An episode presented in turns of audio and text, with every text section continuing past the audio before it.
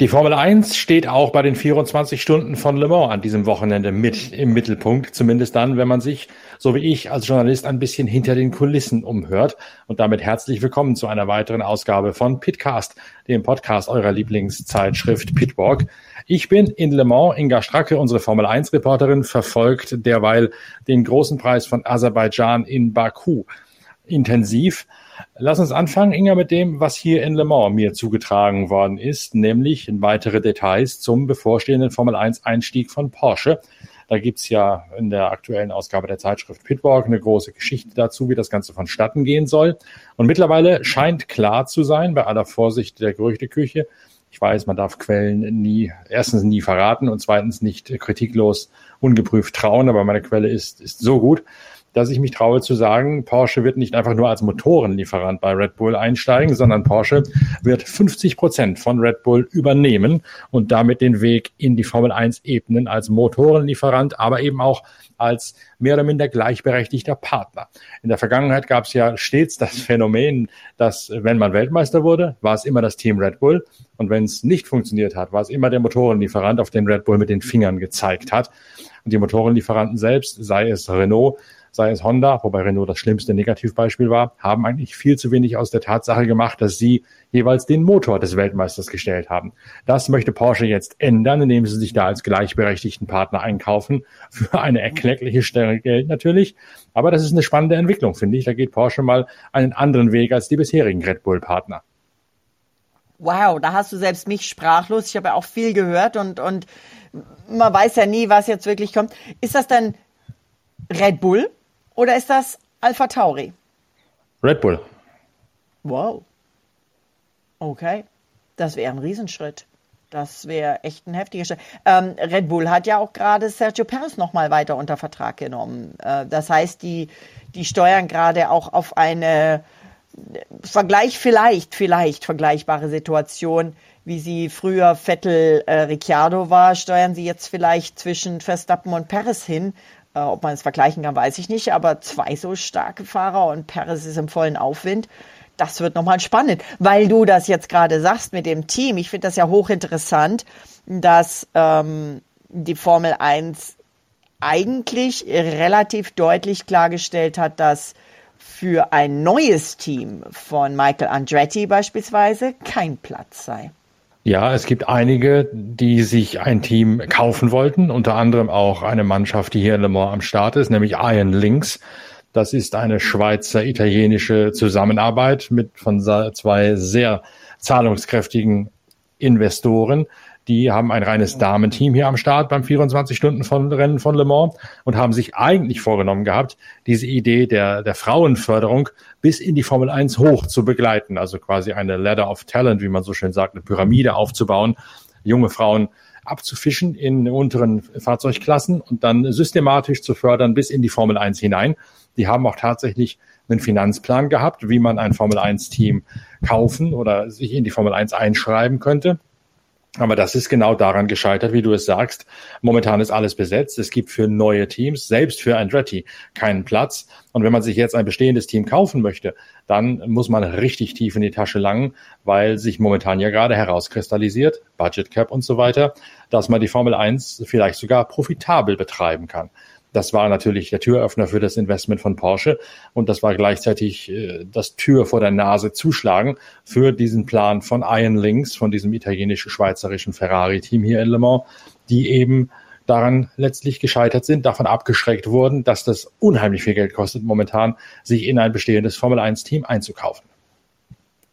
Tolle, tolle Philosophie, muss ich sagen, mit den Damenteams. Das finde ich ganz klasse. Ist natürlich auch ähm, etwas gegenläufig oder sagen wir mal eine andere Philosophie verglichen zur W-Series, aber man muss ja nicht sagen nur das eine und nicht das andere. Also solche Sachen können ja parallel existieren. Aber ja, es wird natürlich auch viel diskutiert, auch in den verschiedenen Foren und bei den Fans, warum man jetzt und auch natürlich bei ehemaligen Rennfahrern und so weiter, ähm, auch vor allem natürlich in Amerika, warum man jetzt quasi einem, einem ehemaligen Piloten, einem ehemaligen Star sozusagen auch, der Andretti ist ja wirklich ein Name, wie du sagst, die Tür vor der Nase zuhält und Motorenlieferanten reinnimmt. Aber was dabei da nicht bedacht wurde, ist, dass natürlich ursprünglich oder bis jetzt, bis zu dem, was du gesagt hast, das Thema Motorenlieferant ja nur als wirklich als Motorenlieferant betrieben wurde und nicht als Team. Wenn sich jetzt einkaufen, ist aber auch wieder was anderes, denn einkaufen könnte sich ja auch Andretti, wenn er sich mit jemandem einigen kann, aber er hat sich ja offensichtlich mit den Hinwählern nicht einigen können. So, und da höre ich jetzt gleich das nächste. Wir haben ja auch in Pitwalk darüber geschrieben, dass der McLaren-Deal von Audi äh, in die Binsen gegangen ist, was ja auch nach wie vor der Fall ist. Und äh, das nächste Gerücht, hier auch aus Le Mans herauskommend, ist, dass Audi sauber, also Alfa Romeo, kaufen möchte. Hm, vielleicht können die sich eher einigen.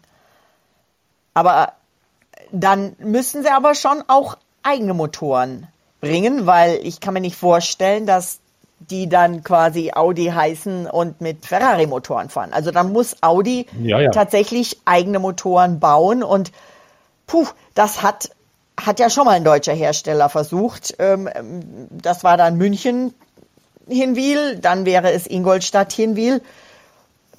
Interessant. Naja, könnte, könnte richtig spannend sein. Das eigene Motoren bauen ist natürlich dann gleich der nächste Hemmschuh sozusagen in dieser ganzen Audi-Geschichte.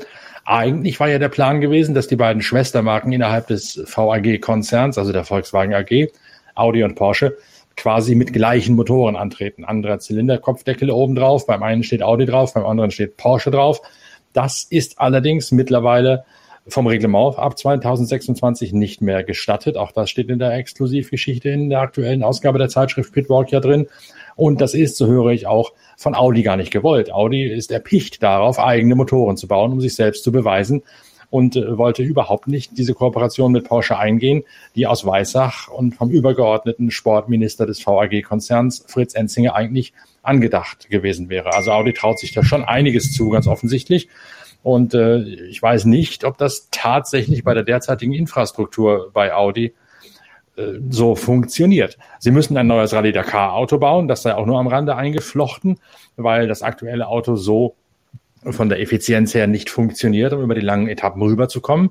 Und jetzt wollen sie auch noch einen neuen Motor bauen. Sie brauchen Geld, Audi Sport, ganz klar, um diese Projekte alle auf die Schiene setzen zu können. Sie haben deswegen sämtliche Exponate aus dem Museum der 24 Stunden von Le Mans, die hier alle ausgestellt waren, die ganzen Siegerautos aus der glorreichen Geschichte von Le Mans, die haben sie alle wieder abholen lassen. Die verkaufen sie alle an Sammler, nee. um Geld zu machen, um Geld in die Kriegskasse zu holen, um diese Projekte, neues Dakar-Auto und Formel 1-Einstieg zu finanzieren. Wenn sie das mal nicht mal irgendwann bereuen, weil das sind ja wirklich Museumsstücke. Wow. Das Spannend. hat auch hier für viel, viel Kopfschütteln gesorgt in Le Mans, dass das passiert ist spannend. Spannend wird es dann hoffentlich auch in Baku am Wochenende, um jetzt nicht noch mehr in die Gerüchteküche einzusteigen. Wir haben jetzt ja schon einiges wieder exklusiv aufdecken können hier in Pitcast.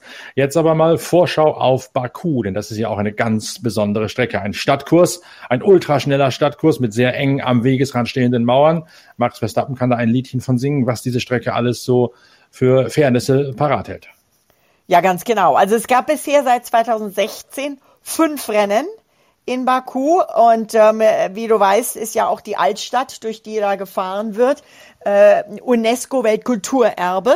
Und es ist tatsächlich so, dass jedes Jahr vor dem Grand Prix das Kopfsteinpflaster abgedeckt werden muss und da Asphalt aufgedeckt, aufgelegt wird. Das ist schon echt krass. Und damit ist natürlich gerade an diesen Streckenabschnitten auch der Asphalt besonders glatt. Also auch das ist ähm, Sicherlich anders als bei den meisten anderen Rennen. Äh, was ich echt speziell finde, fünf Grand Prix und fünf verschiedene Sieger. Noch kein einziger Fahrer konnte in Baku zweimal gewinnen. Das gleiche gilt auch für die Pole Position. Du hast gerade schon gesagt, äh, Max, äh, Max Verstappens Teamkollege Sergio Perez hat seinen Vertrag verlängert bekommen. Der schwimmt momentan ganz offensichtlich auf einer ziemlichen Welle des Erfolgs. Man ist fast geneigt zu sagen, so gut wie jetzt war Sergio Perez noch nie. Ja, und er hat ja auch in Baku schon mal Erfolg gefeiert. Also Sergio Perez ist wirklich im Moment, aber das habe ich doch schon, das haben wir beide doch schon auch so oft gesagt. Wenn es läuft, dann läuft's bei diesen Formel 1 Fahrern. Ebenso wie zum Beispiel Skispringern oder anderen Sportlern. Irgendwie ist das so, dann, dann, dann klappt das. Das war bei Schumi eindeutig. Bei Michael Schumacher war das so deutlich, so oft. Wenn das lief, dann, dann, dann fuhr der ja von Sieg zu Sieg. Und so, äh, so ein Aufwind hat Sergio Perez eben im Moment. Es gab so ein bisschen eine Kontroverse, weil er wohl in Monaco ordentlich heftig gefeiert hat. Aber ganz ehrlich, sei es ihm gegönnt. Ja, also wer sich darüber aufregt, hat dann auch das Wesen eines Sportlers irgendwie nicht verstanden. Denn dass die sich da mal einen genehmigen nach so einem Parforce-Ritt, das finde ich nun tatsächlich nicht nur nicht verwerflich, sondern sogar im höchsten Maße menschlich und, und eigentlich klasse. Ja, in, in einigen äh, Online-Portalen, vorwiegend, glaube ich, amerikanischen, wenn ich das so richtig nachgesehen habe, wurde sogar kritisiert, dass er ja, um Gottes Willen, in den Red Bull Swimmingpool gesprungen ist. Ja, mhm. meine Güte, Was das gehört dazu. Das gehört dazu, das muss sein. Ich würde da auch reinspringen. Es war mit dem halben Team drin, da sind ja alle reingehüpft. Also wirklich, ähm, äh, also lass den Jungen feiern, lass die alle mal auch mal ausgelassen feiern, gehört dazu. Ja, ist ja eine Tradition. Also erstens, wie gerade schon eingeworfen, nicht ist ja so, dass das vorher noch nie einer gemacht hätte, in diesen Red Bull Red Bull Pool reinzuspringen. Und die Tradition kommt ja eigentlich aus dem Rallye-Sport, aus der Rallye-Weltmeisterschaft, wo Sieges und danach auch sonstige trunkene Finnen gerne mal in Hotelpools gesprungen sind nach einer Dreitages-Rallye. Also das ist insofern, weiß ich auch nicht, ob man da, ob man da jetzt nicht dann doch zu vogue sein möchte, zu politisch korrekt sein möchte. Ja. Und noch ein bisschen wieder besinnt auf das normale Leben. Ja, also wirklich, echt. Aber kommen wir nochmal zu Baku. Es ist tatsächlich, auch wenn es ein Straßenkurs ist, die drittlängste Strecke im Rennkalender. Wusstest du das? Weißt du, wer die anderen beiden längeren sind? Spa und Suzuka. Nein. Nein. Spa, Spa und Jeddah. Jeddah ist länger als Suzuka. Jo. Ui. Äh, jo. Da haben sie noch ein bisschen, Jeddah haben sie noch ein bisschen klein, ein bisschen ähm, äh, gerade verlängert. Ähm, wenn man jetzt Baku so ein bisschen beschreibt, würde ich jetzt mal sagen, Mix aus einem der langsamsten und einem der schnellsten Kurse, nämlich Monza und Monaco. Also umgekehrt, Monaco langsam, Monza schnell, weil ähm, es ist eng und winklig in der Altstadt. Und es hat extrem lange Geraden äh, und das ist schon fast wie Monza. Der Topspeed ist auch enorm hoch. Äh, warte mal, ich hatte mir irgendwo notiert, wer den höchsten Topspeed hatte.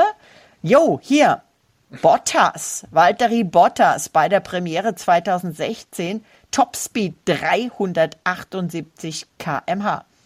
Und damit schneller als auf unserer Hynodier-Geraden hier in Le Mans, die ja früher mal an der 400 kmh-Marke gekratzt hat, wo allerdings mittlerweile ja die beiden Bremsschikanen eingebaut worden sind. Also das ist schon eine Hausnummer, gerade auch dann auch auf dieser Bobbahn da. Ja, und das eben äh, logischerweise äh, im, äh, auf den Geraden und dann eben geht's wieder in das enge ja, Kopfsteinpflaster oder übertünchtes Kopfsteinpflaster-Geschlängel. Mhm. Und ähm, da sind Teile der Stadtmauer ähm, aus dem 11. Jahrhundert. Also das sind schon hier Kontraste, das ist echt spannend. Spannend ist sicherlich auch für die Abstimmung bei dieser zwiegespaltenen Strecke. Fährt man mit viel Abtrieb, fährt man mit wenig Abtrieb. Tendenziell gilt ja die alte Binsenweisheit, in langsamen Kurven verliert man mehr Zeit als in schnellen Kurven, ganz einfach, weil es länger dauert, durch eine langsame Kurve durchzufahren. Darum ist sie ja langsam. Darum ist das, glaube ich, immer eine Gratwanderung, was dafür ein Setup gefahren wird. Absolut. Also es ist wirklich diese Mischung mit den engen Kurven, diesen langen, mega schnellen Geraden und dann diese heftigen Bremszonen. Das ist einfach ein Wahnsinnskompromiss mit der Abstimmung. Also die Fahrer wollen natürlich ähm, so viel Downforce wie möglich für eben diese langen, engsam, langsamen, engen Kurven, wollen aber natürlich auch eben so wenig Luftwiderstand wie möglich für die langen, schnellen Geraden. Und da muss man einfach diesen Kompromiss hinkriegen und wer den, diese Gratwanderung am besten schafft, hat schon mal echt einen Vorteil. Da werden sich ja auch sicherlich die Boost-Strategien sowohl für das Rückgewinnen der Bremsenergie als auch für das Wiederfreilassen der Extrapferdchen aus den Akkus auf, die, auf, die, auf den Elektromotor sich teilweise sehr unterscheiden. Auf jeden Fall, zumal Baku den höchsten Wert für Bremsenergie im ganzen Jahr hat. Dann müssen wir hochrechnen, für wen ist das jetzt am besten? Für Red Bull Honda oder für Ferrari? Erstmal, wenn man nochmal auf die Statistik hin, für die Wahrscheinlichkeit des Safety Cars, die liegt nämlich bei 60 Prozent. Das ist schon sehr deutlich und das liegt eben auch daran, dass eben diese, dieses enge Geschlängel durch die Altstadt, da haben wir ja schon so viel gesehen, das verzeiht halt einfach gar nichts. Der Chef der Strecke, Arif Rahimov, ich hoffe, ich habe ihn richtig ausgesprochen, der sagt, dass sie damit rechnen, dass sie ausverkauft sind. Und das trotz des nicht so weit entfernten Krieges in der Ukraine und trotz natürlich der fehlenden auch russischen Fans, die normalerweise kommen. Haben denn die Aserbaidschaner einen Bezug zum Motorsport? Haben sie mittlerweile einen aufgebaut zur Formel 1?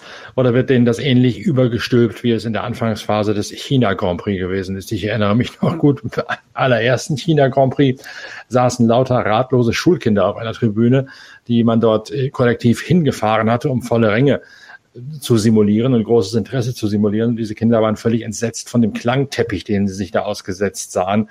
Gibt es in Aserbaidschan eine Motorsportkultur oder wächst die gerade heran? Ich denke schon, dass die heranwächst, denn man tut da dort, dort auch sehr viel dafür. Man hat wirklich auch anders als bei vielen anderen Strecken mal das Thema PR auch im eigenen Land und Vermarktung des, des Motorsports an sich in die Hand genommen. Und ähm, Aserbaidschan ist natürlich schon auch noch mal ein bisschen was anderes als China. Den Chinesen hat man damals wirklich Formel 1 erst beibringen müssen. Ich weiß, ich bei diesen ersten Rennen dort, das war eine, eine ein bisschen surreale Atmosphäre da, wenn man da war, aber auch da tolle Strecke, toll gemacht. Aber ich habe schon das Gefühl, und es ist natürlich, Aserbaidschan ist natürlich auch so ein bisschen, es ist, äh, war ja mal der Europa Grand Prix. Beim Debüt 2016 war es tatsächlich, hieß es der große Preis von Europa. Und ähm, Aserbaidschan ist ja auch beim Eurovision Song Contest immer mit dabei. Und es ist, es ist nicht ganz so weit. Es ist erschwinglich von, von Reisekosten her. Ich denke, dass auch viele Europäer dahin kommen. Und die werden eben aufgrund der einzigartigen Strecke einiges geboten bekommen. Und ich bin wirklich mal gespannt, ob da Ferrari den Vorteil des stärkeren Motors wieder ausspielen kann auf den langen Geraden, ob die deswegen vielleicht ein bisschen mehr Abtrieb fahren können als Red Bull oder ob das Upgrade-Paket, was Red Bull ja gebracht hat, das Ganze jetzt egalisiert und ob die tatsächlich die Nase vorn haben. In den letzten Grand Prix sah es ja schwer danach aus, als hätte Red Bull Ferrari den Rang abgelaufen.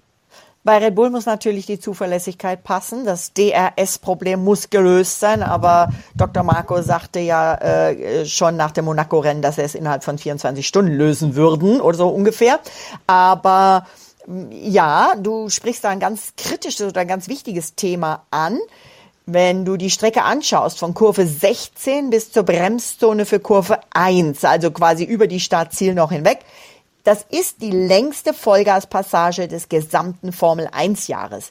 Rund 200 Meter länger als, du hast vorhin schon angesprochen, eine unserer Lieblingsstrecken, Spa-Francorchamps. Mhm. Das ist rund 200 Meter länger als Kurve 1 bis 5 in Spa. Und damit werden in Baku 76 Prozent der gesamten Runde mit Vollgas gefahren. Und das spricht dann ja eigentlich dafür, dass es eher eine Ferrari-Strecke ist. Ja, und dann schauen wir mal, was Mercedes schaffen kann mit Upgrades, mit Updates, eben nicht Monaco, sondern mit den Updates, die sie eben vor Monaco im Prinzip schon äh, in der Tasche hatten, was die da schaffen können. Sie sind bisher das siegreichste Team. Ähm, sie haben drei von fünf Pole Positions und ich glaube drei, drei von, ja, Hamilton, Bottas und Rosberg, drei der fünf Siege. Aber auf dieser Statistik braucht man sich weder auszuruhen noch was drauf einzubilden, denn momentan ist ja Mercedes klar im Hintertreffen. Und diese Upgrades wollen auch erstmal bewiesen werden, dass sie fruchten. Na klar, na klar, absolut. Aber schau dir George Russell an, der einzige Fahrer von allen 20, der bisher in jedem Rennen Punkte geholt hat.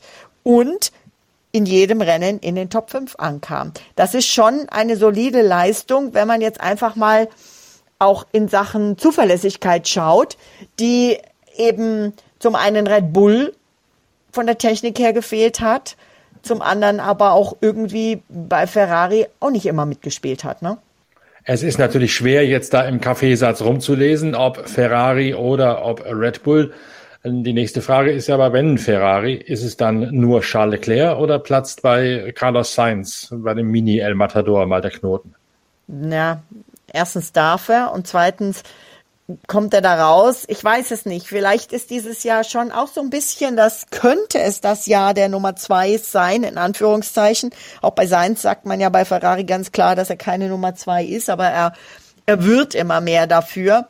Aber schwierig zu sagen. Eben wie gesagt, das ist wirklich auch die Frage, wie viel er machen darf. Und bei Ferrari würde ich halt einfach auch nochmal sagen, das große Thema ist, kriegen die das auf die Reihe. Sie haben ein super Auto, sie haben zwei, wirklich eigentlich zwei gute Fahrer. Der eine kommt dann mit dem Auto noch nicht so ganz zurecht und hat auch nicht so viel Glück.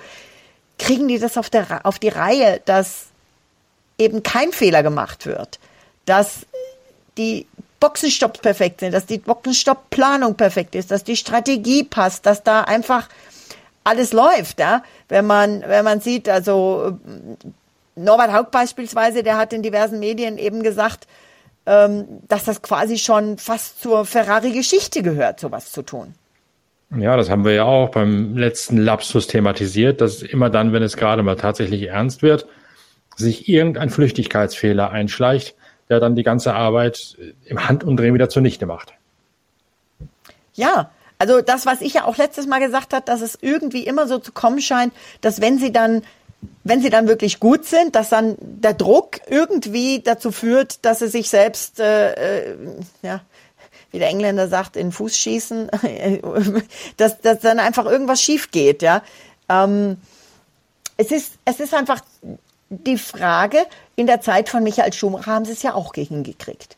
Aber der hat halt, er hat dieses Team um sich aufgebaut. Er hat an den entscheidenden Stellen ja auch überall mit Leuten zusammengearbeitet, die einfach ja aus einem anderen Bereich kamen oder von anderen Teams kamen, aus anderen Ländern kamen. Ich will ja auch nichts, nichts gegen Ferrari oder die Italiener oder irgendwas sagen. Ich weiß es nicht. Das ist einfach wirklich was, wo man sich die Haare raufen kann, auch wenn man nicht Leclerc oder Sainz heißt. Druck ist das Stichwort. Druck spürt natürlich auch Mick Schumacher nach seiner ordentlichen Kleinholzproduktion im bisherigen Saisonverlauf es mehren sich die Stimmen von, wie Rudi Völler sagen würde, Gurus und Ex-Gurus, die sagen, der ist überfordert und der gehört eigentlich ausgetauscht. Ist da was dran? Gibt es tatsächlich diese Überlegung, dass man bei Haas unter Umständen Mick Schumacher vorzeitig vor die Türe setzt? Nein. Also es gibt zwar immer, äh, es gibt viel Kritik äh, aus allen möglichen Seiten. Da hat sich jetzt sogar Walter Röhr gemeldet und hat gesagt, die Formel 1 ist halt einfach brutal. Ähm, der hat aber auch gesagt, Vettel soll aufhören, Formel 1 zu fahren, wenn ihm die Umwelt wichtig ist. Also das sind dann mal so, auch, auch Striezelstuck macht ja manchmal so ähm, Bemerkungen, die, die einfach zu ihm passen, die aber vielleicht nicht alles reflektieren, was dann tatsächlich bei den Teams und hinter den Kulissen passiert. Günter Steiner, das ist Fakt, hat gesagt, dass ähm, der Jeddah-Crash bis zu einer Million gekostet hat dass äh, der Crash von Monaco wahrscheinlich in einer ähnlichen finanziellen Liga liegt. Das können wir jetzt mal so ein bisschen einschätzen, ja. Und dass Günther Steiner gesagt hat, wir brauchen in Baku ein ordentliches Wochenende, ein Rennen ohne Schäden, ja, das kann man auch nachvollziehen, oder? Und ähm, dass, dass, dass aber Nick, Mick jetzt da äh, statt gehen muss, weil er ein paar Crashes hatte, das halte ich als, das ist wieder eines dieser Dinge, was wir schon mal gesagt haben, dass in den sozialen Medien dann alles sofort hochgekocht wird. Ja, da ist, äh, da ist von Hire to Fire zwei Sekunden ah, hochwohl gelobt und dann nee, ist alles Schrott, muss alles weg. Das, ich, ich neige dazu, dann in die andere Richtung zu gehen, gedanklich und sagen jetzt nicht alles so heiß essen, wie es gekocht ist. Jetzt kommt mal ein bisschen runter der Mick wird es auch wieder, so wie er gesagt hat, er hat schon immer geschafft, das Blatt wieder zu wenden und die Saison ist lang. Wobei natürlich diese immensen Schäden, die er da angerichtet hat, in Zeiten einer Etat-Obergrenze pro Team schon ordentlich reinhauen. Also dass äh, Haas da ziemlich ernüchtert ist, um es mal positiv auszudrücken, das kann ich dann schon nachvollziehen. Denn je mehr Kleinholz, desto mehr Geld aus dem Fenster, desto weniger Geld für Entwicklung. Ja, wobei ich glaube, dass Haas jetzt eines der Teams ist, dass ich gar nicht so viel Gedanken über diese Obergrenze machen muss, weil ich gar nicht glaube, dass die schon dran sind wie andere Teams. Äh, wir haben ja im Moment auch das große, das große Thema, dass die großen Teams sagen, sie wollen die Budgetobergrenze aufgrund der exorbitant gestiegenen ähm, Strom- und Energie- und Transportkosten anheben und dass die kleinen Teams sagen, wir wollen das nicht. Mhm. Ja? Also ich habe jetzt, ich weiß jetzt die Summe nicht auswendig, aber ähm, ich meine, dass Mercedes neulich gesagt hat, dass sogar eben auch im Werk die, die, die Strom- oder Energiekosten im Werk exorbitant gestiegen sind. Das kommt ja noch dazu zu den, zu den Transportkosten, ja, und dass jetzt ähm, der Russland-Konflikt draußen ist, das verändert da nicht so viel. Also ich glaube, dass der dieses eine Rennen weniger nicht die für jedes Rennen gestiegenen Kosten auf ist. Aber sind wir ein bisschen abgekommen. Also ähm, auf deine Frage nochmal zu Mick Schumacher.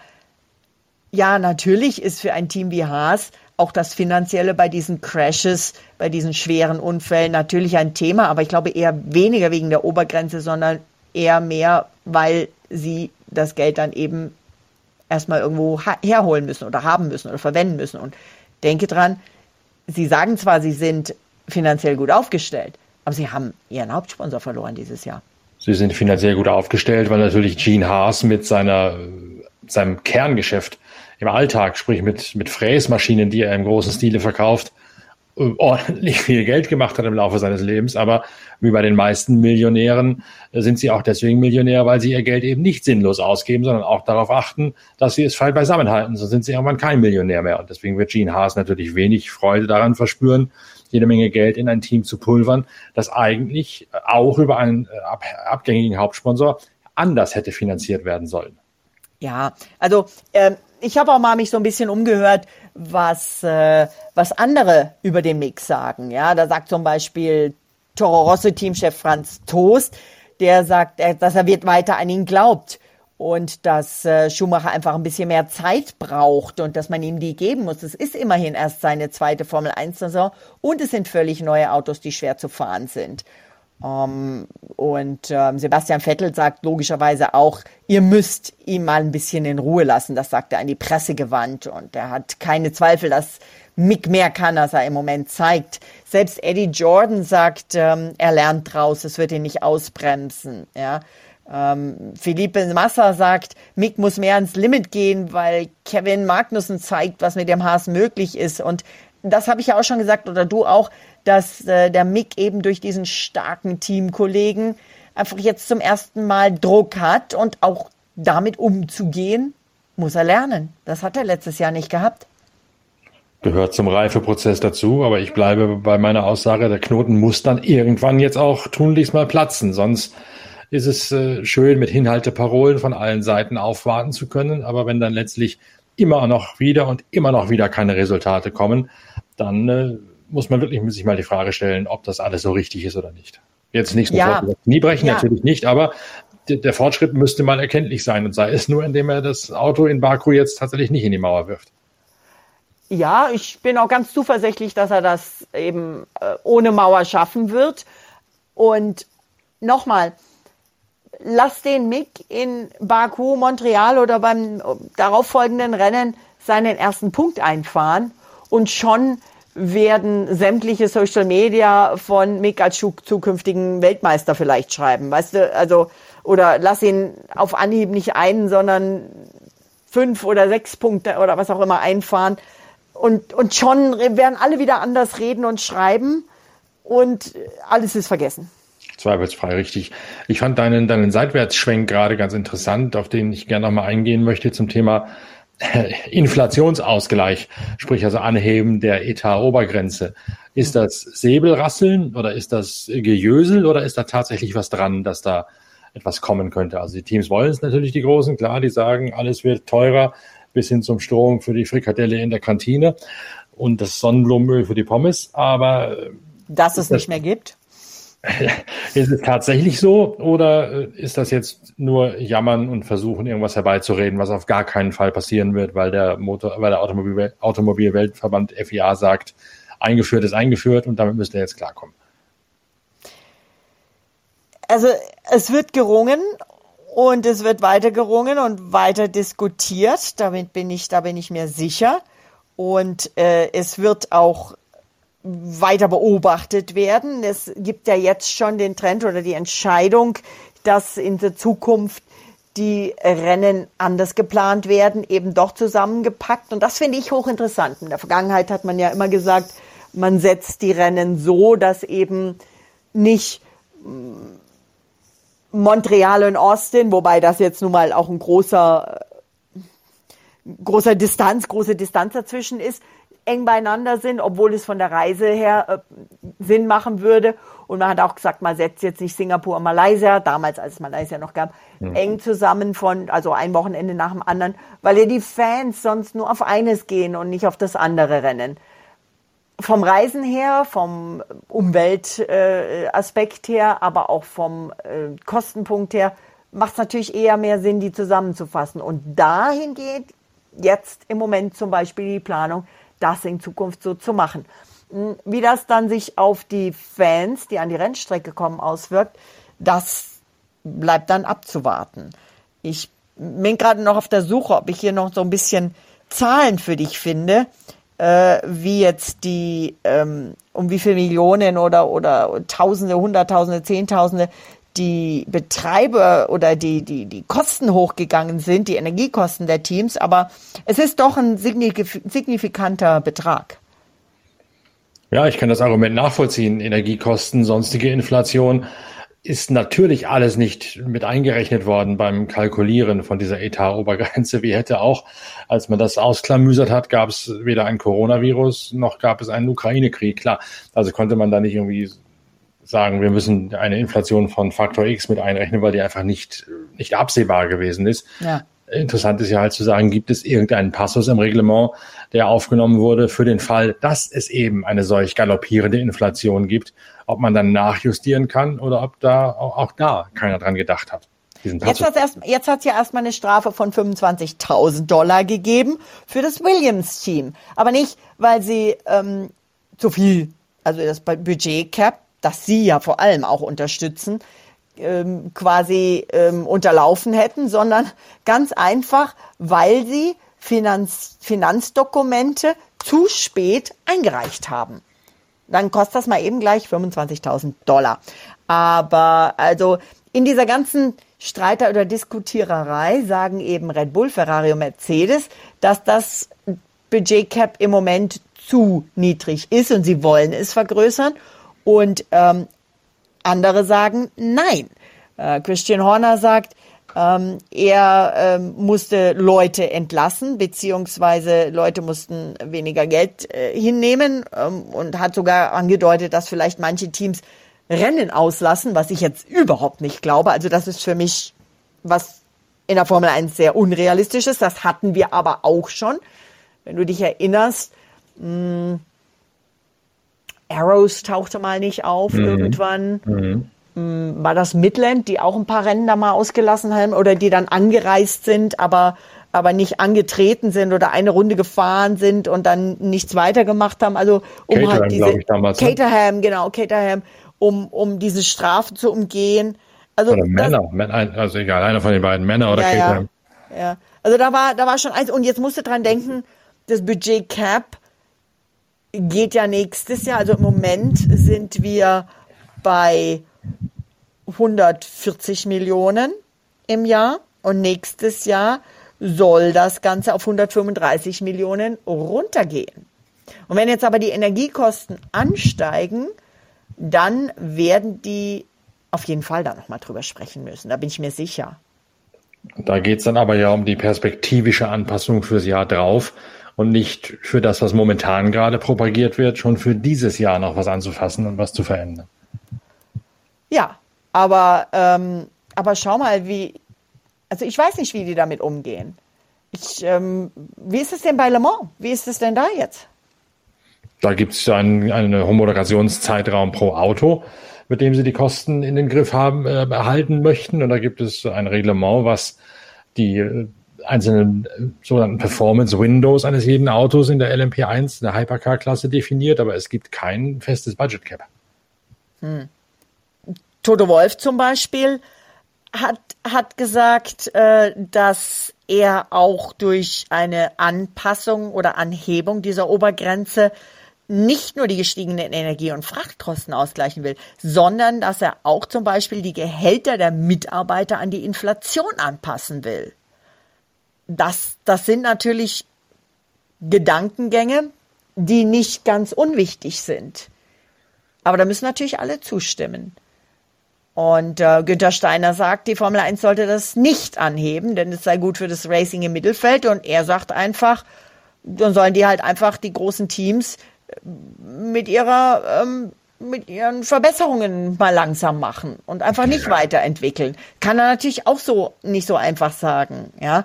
Aber er hat sich jetzt schon kompromissbereit gezeigt, ähm, wenn es jetzt vorübergehend temporär einen Zuschlag für die Frachtkosten gäbe, wenn das überwacht wird, dass er da, äh, dass er da schon auch äh, sich nicht komplett dagegen stellen würde. Ja, aber wenn irgendwo, wenn ich das schon wieder höre, es müssen alle zustimmen, da gibt es ja diesen wunderbaren Begriff des Unanimous Agreement, also einstimmige Übereinkunft zwischen allen Teams. Hat es noch nie gegeben in der Formel 1, oder? Nö. Also nicht bei Extremsituationen, bei Sicherheitsfragen zum Beispiel als Reaktion auf den Senna-Unfall, da gab es dann sicher ja. mal ein Unanimous Agreement. Aber wenn es um solche wirtschaftlichen, politischen Fragen geht, wenn da einer davon ausgeht, dass man da dieses, diese Einstimmigkeit herstellen kann, dann äh, glaube ich, kann man nur sagen, träumt weiter. Das wird niemals hinhauen. Also dann ist damit auch ganz klar, wenn das die Bedingung ist, alle müssen zustimmen und es reicht nicht zum Beispiel eine Zweidrittelmehrheit, dann ist das Thema eigentlich nicht mehr der Spucke wert, die wir da gerade drauf verschwenden. Hm. Ich habe übrigens die Zahlen gerade gefunden. Also Toto Wolf sagt, dass die Energiekosten in Brackley von zweieinhalb Millionen Pfund, jetzt muss man das mhm. dann nochmal um Euro umrechnen, auf sechseinhalb Millionen Pfund gestiegen sind. Und dass die, aber er sagt nicht in welchem Zeitraum. Ähm, wahrscheinlich auf, aufs Jahr gerechnet, wenn er hier das Jahr. Und er sagt, dass die Frachtkosten in ähnlicher Art und Weise steigen, also auch um zwei bis sechs Millionen. Äh, und das könne man in der Buchhaltung, in der Gewinnverlustrechnung sehen. Und er sagt auch, Mercedes habe ja schon, um diese Kostenobergrenze einhalten zu können, eine schmerzhafte Verkleinerung des Teams, der Mannschaft ähm, gehabt, wo sie Leute entlassen mussten. Und ähm, wenn das jetzt um diese, mit diesen gestiegenen Energie- und Frachtkosten nochmal verkleinert werden muss, um diese Grenze einzuhalten, das wäre dann auch ungesund. Also ich glaube, du und ich, wir werden das hier nicht lösen können. Aber ich kann dir noch eine weitere Hausaufgabe mit auf den Weg geben. Wenn du Och, die, nee. diese hier nicht Wochenende. Kannst, wenn du diese hier nicht lösen kannst, kannst du die andere lösen. Achte doch mal bei deinen Recherchen ganz dezidiert, ganz gezielt auf die Frage, was macht der Reifenvorrat? Denn das wird das nächste große Thema in, in vielen Bereichen des Motorsports sein. Ich mache ja jetzt vom, von der Speedway-Weltmeisterschaft bis zu Le Mans, bis zur Formel 1, fast alles, was, was äh, mit Motorsport zu schaffen hat. Und es gibt ganz, ganz viele Bereiche, in denen mittlerweile die Reifen knapp werden.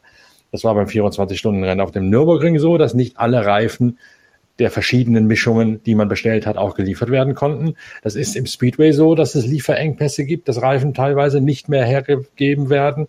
Das ist in, in der Langstrecke der Motorradszene, der EWC so, dass dort Reifen plötzlich gehortet werden, wie das tatsächlich so oft benamste schwarze Gold. Äh, hat Pirelli da auch Probleme mit? Da geht es natürlich vorgeblich da, maßgeblich darum, dass ähm, auch in Reifen Öl reinkommt Petroleum, um sie zu backen, also mhm. die Backmischung sozusagen, zum Backpulver mhm. zu geben, um es mal profan auszudrücken. Und das ist teuer, das ist knapp, weil einiges davon aus Russland kommt. Und äh, das kann also oder es führt in einigen Fällen ganz konkret zu Lieferengpässen. Wie gesagt, 24 Stunden in Nürburgring ist ein Thema gewesen im, am vergangenen Wochenende. Ist das bei Pirelli auch oder kann das bei Pirelli auch ein Thema werden? Da musst du vielleicht mal das Ohr aufs Gleis legen in den nächsten Tagen. Das werde ich gerne machen. Ich wollte sowieso mit unserem guten alten Bekannten, meinem alten Kumpel, also so alt, alt ist jetzt natürlich das falsche Wort, äh, meinem guten Kumpel Matteo sprechen, der jetzt der neue Pressechef bei Pirelli geworden ist. Und vielleicht kann der mir da ein bisschen was verraten. Ich finde das hochinteressant. Ich finde sowieso auch das Thema Reifen in Bezug auf, wie viel kann man davon eigentlich recyceln? Was wird da gemacht? Was passiert mit den ganzen alten Rennreifen? Ich meine, man sieht natürlich bei manch anderen Rennserien, dass die Fans dann ja. die Strecke mit dem einen oder anderen ja. Reifen unter den Arm geklemmt verlassen, finde ich ja klasse. Ich hatte auch mal, äh, leider habe ich die, ähm, den einen habe ich gespendet und den anderen habe ich einem begeisterten Fan geschenkt. Ich hatte mal zwei. das waren tatsächlich Goodyears sogar noch, mhm. ja, von, von Goodyears oder Bridgestone, ich weiß gar nicht mehr. Ähm, jedenfalls, die, die habe ich aber nicht unterm Arm geklemmt mitgenommen, sondern die, die habe ich tatsächlich, den einen habe ich beim Go-Kart-Rennen gewonnen, äh, aber es waren Original Formel 1 Reifen und den anderen habe ich, glaube ich, über eine PR-Geschichte, egal, auf jeden Fall, ähm, auch das ist ein Thema, was ich hochinteressant finde was machen die da mit den alten Reifen? Wie viel davon kann recycelt werden, wird recycelt und ähm, wie funktioniert sowas? Vielleicht sollten wir uns mal bei Pirelli im Werk umschauen. Ein bisschen ja. nach Italien, ein bisschen Pasta und ähm, ja.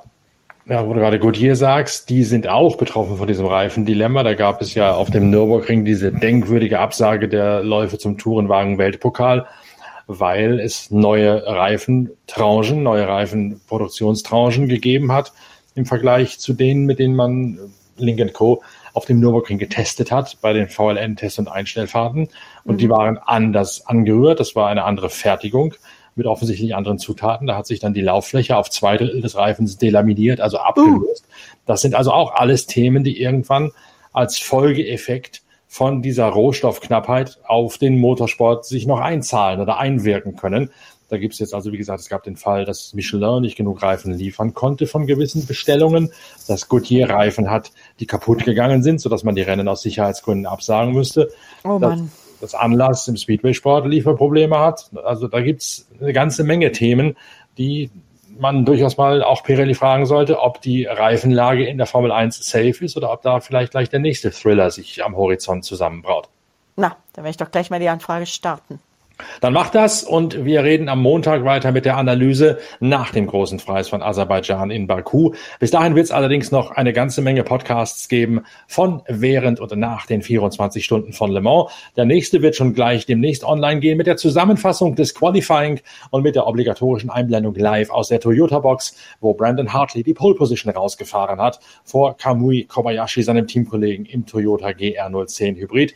Natürlich habe ich mit allen maßgeblichen verantwortlichen Personen von Toyota für die nächste Ausgabe von Pitcast, dem Podcast eurer Lieblingszeitschrift Pitwalk gesprochen. Inga Starke, schön, dass du dabei gewesen bist.